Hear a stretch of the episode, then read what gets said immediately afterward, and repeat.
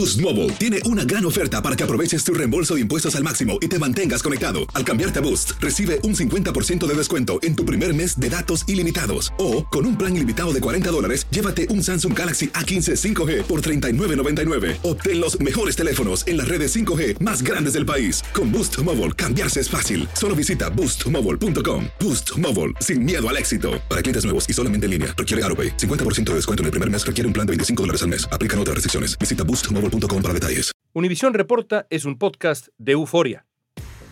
En 1990, el asesino serial Heriberto Seda, conocido como The New York Zodiac, hirió a su primera víctima. Un incendio premeditado en el abarrotado Happy Land Social Club en el Bronx dejó sin vida a 87 personas. Y el turista Brian Watkins murió apuñalado en la estación de la Séptima Avenida y la calle 53 por un grupo de jóvenes cuando estaba de visita para ir al torneo de tenis, el US Open, en Queens. Nueva York registró 2.245 asesinatos, estableciendo un récord, y Rolman Vergara inició su carrera como periodista de sucesos. La gente cuando veía a Roman Vergara en su vecindario decía, ¿y ahora qué pasó? ¿Y ahora quién mataron? Yo he derramado lágrimas aquí en mi casa cuando he llegado y le he contado a mi esposa la clase de historia que me tocó hacer, lo que vi. Horroroso, horroroso, horroroso. El periodista Rolman Vergara se retiró en diciembre después de tres décadas cubriendo crímenes para Univisión 41 en Nueva York. Se aleja en medio de lo que los expertos han caracterizado como una ola de violencia auténtica. En lo que va del año, el crimen en Nueva York ha aumentado casi 60% con respecto al 2021. 32 asesinatos, al menos 107 incidentes de odio.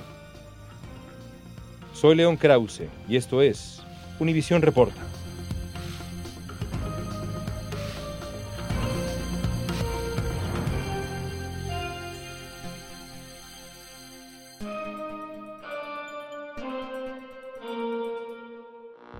Después de más de tres décadas de intenso trabajo para mantener informada a nuestra comunidad, pasa a disfrutar de un merecido retiro un querido y respetado integrante de la familia de Noticias Univisión 41. Hoy rendimos homenaje a la trayectoria, dedicación y profesionalismo de Rolman Vergara.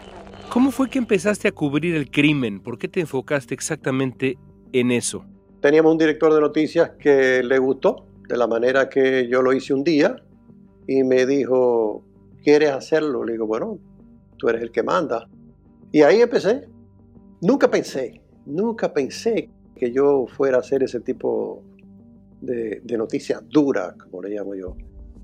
Porque tampoco tenía experiencia de que yo me iba a encontrar en la calle, esas madres llorando, esas familias penando. Entonces yo jamás, jamás. Yo llegaba a mi casa y a veces no podía dormir. El crimen no es una cosa fácil, nadie se ríe. Siempre tú llegas a un lugar y es muy difícil que tú veas a una madre llorando que le mataron un hijo en la calle y, y te quedes así, ¿sabes? impasivo. Has cubierto las calles neoyorquinas por 31 años, más de tres décadas. Vamos a recorrer un poco la historia del crimen en Nueva York, incluso un poco antes de que comenzaras. ¿Cómo era el Nueva York violento de los años 80? Parecido a este. Nueva York ha cambiado poco.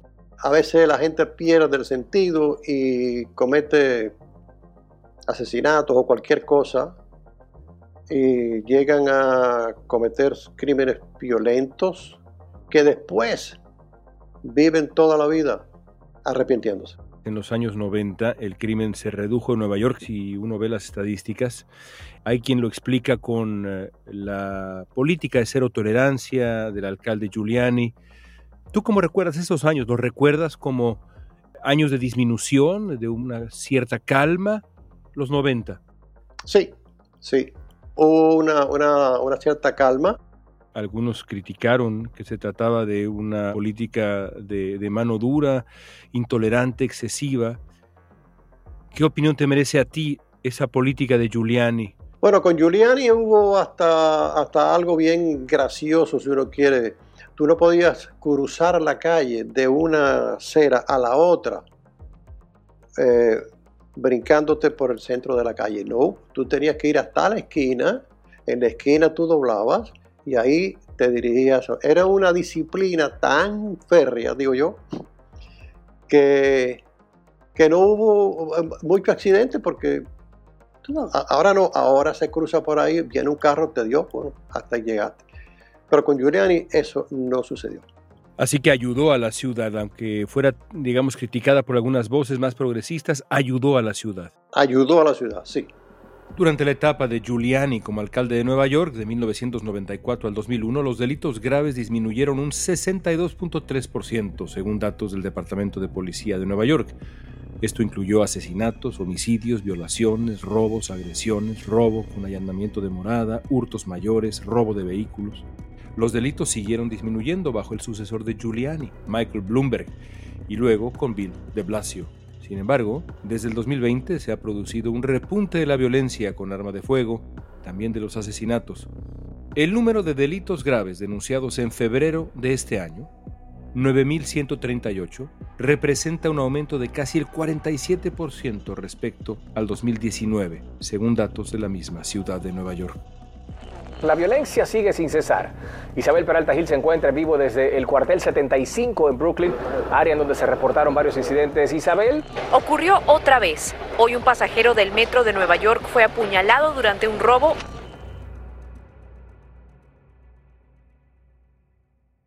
En lo que va del año, un criminal sospechoso de acosar a personas sin hogar mientras dormían en las calles de Nueva York y Washington, D.C. mató al menos a dos e hirió a otras tres.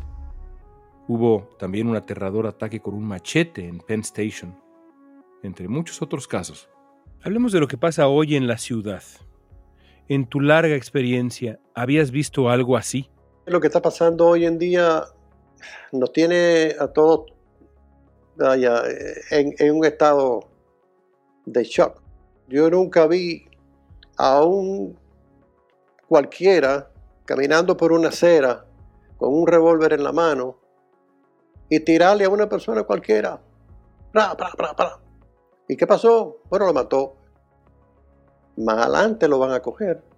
Después te van a echar cadena perpetua. No piensen en eso. Precisamente yo estaba hablando con alguien. Este fue un director de una academia que estaba cerca por ahí, por el Bronx. ¿Qué pasó? Había un muchacho de 16 años que iba entrando a una tienda. Alguien estaba parado frente a esa tienda y le dio un tiro a ese muchacho en la cabeza y lo mató. Yo empecé a averiguar y me dijeron, esto por aquí, como dicen ellos, es candela. Digo, ajá. ¿Y dónde es que vivía ese muchacho? Dice, no, él vivía ahí en ese edificio. Yo fui hasta el edificio. No pude conversar con los padres lastimosamente, pero sí, conversé con un, con un vecino que lo conocía bien. Me dijo que ese muchacho era intachable, que ese muchacho era muchacho de escuela. Digo, oígame, esto pasó así. ¿Por qué usted cree que está pasando eso? Dice, no, la pandemia. Digo, pero ¿la pandemia tiene la culpa de esto? Dice, sí, porque yo he conversado con mucha gente, muchos muchachos así como aquel, y eso es lo que me dicen, que han perdido el sentido. Ven a una persona y sin ningún tipo de... si tiene una pistola, dice, ah, la voy a matar y lo mataron. No sé cómo llamarle a eso psicológicamente.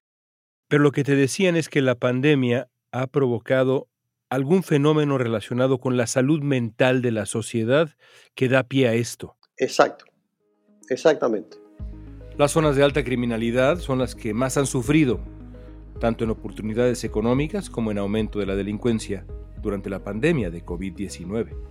Los delitos de odio dirigidos contra personas judías aumentaron más del 400% en febrero de este año, según datos de la Policía de Nueva York. Los crímenes contra los asiáticos también han incrementado exponencialmente, con asesinatos como el de Michelle Alisa Go, de 40 años, quien fue empujada en enero hasta la muerte desde un andén del metro en Times Square o Cristina Yuna Lee, de 35 años, apuñalada en febrero hasta la muerte tras ser seguida en su apartamento de Chinatown. Varios de los crímenes que hemos visto en las últimas semanas en Nueva York son crímenes de odio, ataques de furia, momentos de locura. Bueno, está el caso este ahora que sucedió en Brooklyn. Una señora, parece que se parquea con el carro frente a un restaurante.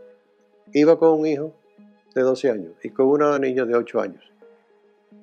Estaban esperando el turno aparentemente para entrar al, restaurante y comer. No llegaron a hacerlo. Alguien eh, tuvo un enfrentamiento a tiro con otro, que no se sabe todavía ni quiénes son, y una de esas balas le dio en la cabeza a la madre y la mató. ¿Qué es eso, Dios? Tú no puedes pararte en una esquina con tranquilidad, conversar con un amigo, porque te estás arriesgando a que, a que un tiro se zafita de a ti. Y de nuevo, esto no tiene comparación para ti e, e, en su magnitud, ni siquiera con aquel Nueva York violento de los 80, aunque al principio nos decías que te recuerda un poco, el momento actual no tiene comparación ni siquiera con aquello que se describe como un momento terrible. Exacto, no, no, de ninguna manera. Esto es una etapa diferente, pero por completo. En marzo, funcionarios de la Policía de Nueva York comunicaron en una rueda de prensa sus esfuerzos para detener la proliferación de armas fantasma de fabricación privada, que no están marcadas con un número de serie. El departamento, dijeron, ha recuperado 85 armas fantasma en lo que va del año. Y son un peligro. ¿Hay demasiadas armas en las calles de Nueva York? Esa es una buena pregunta. Yo he estado conversando con agentes de la policía y ellos lo que me dicen es que esas armas le están llegando a, a la gente de lugares cercanos aquí a Nueva York. Yo hice algunos reportajes precisamente de confiscaciones de armas en el pasado. Y aquello eran armas que yo en mi vida había visto. Yo no soy muy experto en eso, pero bueno, eran, eran unas, unas armas con, con unos discos así llenos de balas. Y bueno, ¿y de dónde lo sacaron? No, es que ellos van y lo compran. ¿Pero dónde los compran? Armas de guerra. No, no. Prácticamente armas de guerra. Esos que describe son como armas para la guerra, ¿no? Son armas que son este, rifles que le digamos. Hay algunas metralletas que también le llaman eso, que tienen un disco y entonces a tirar. ¿Cómo compran eso? Por supuesto que tiene que ser de manera clandestina. En enero, el alcalde Eric Adams presentó su plan para combatir la violencia armada y la delincuencia en Nueva York.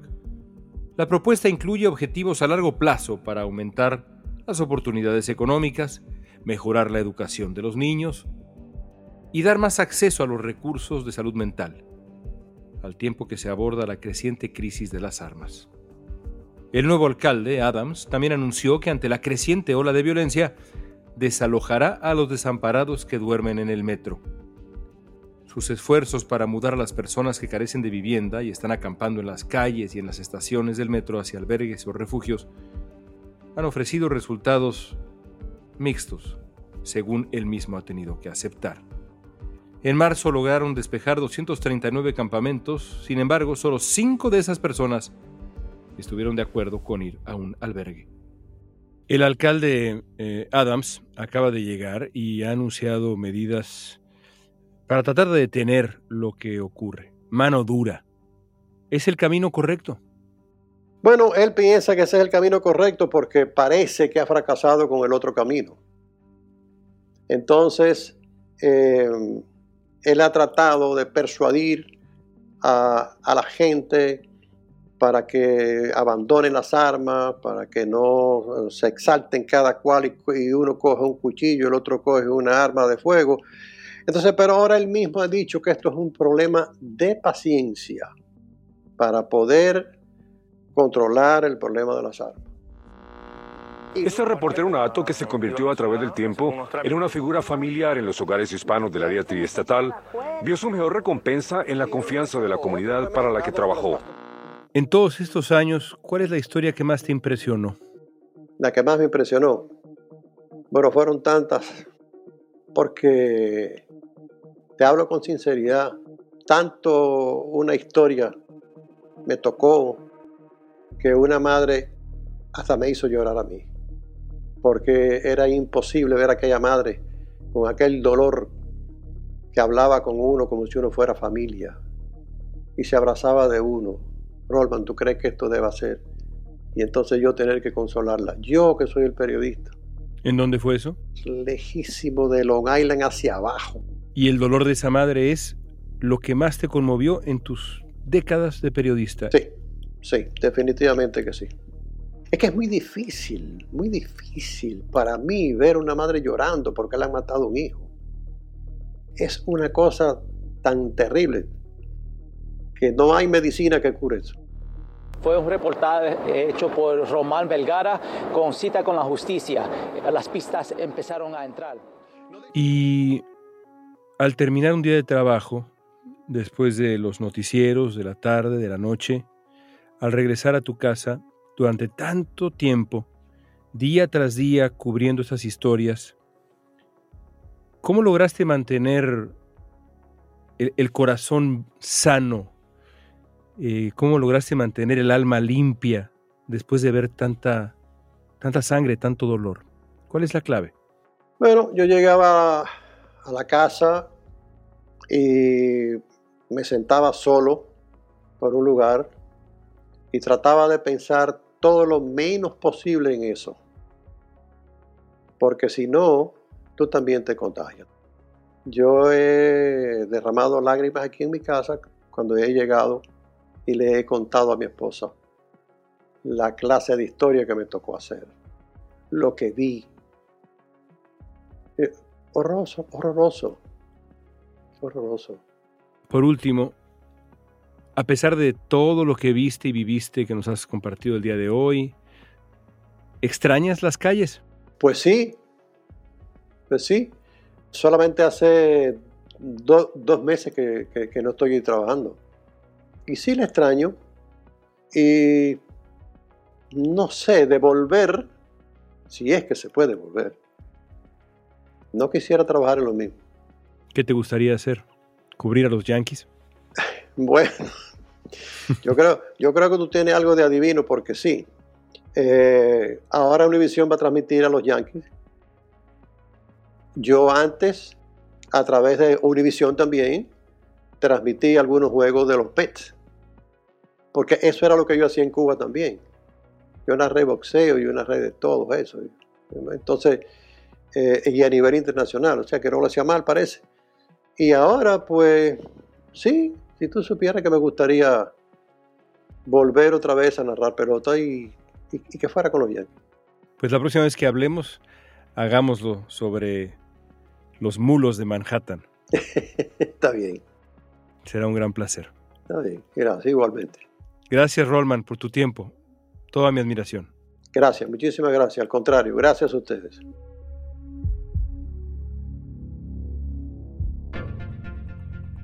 Una vida dedicada a trabajar las calles de la gran ciudad estadounidense. Esta pregunta es para ti, complicada pero importante. ¿Cómo explicas la violencia en Nueva York y en otras ciudades de Estados Unidos? Usa la etiqueta Univision Reporta en redes sociales y danos tu opinión en Facebook, Instagram, Twitter o TikTok. En la producción ejecutiva, Olivia Liendo. Producción general, Isaac Martínez. Asistencia de producción, Isabela Vítola. Música original de Carlos Jorge García. Soy León Krause. Gracias por escuchar Univisión Reporta.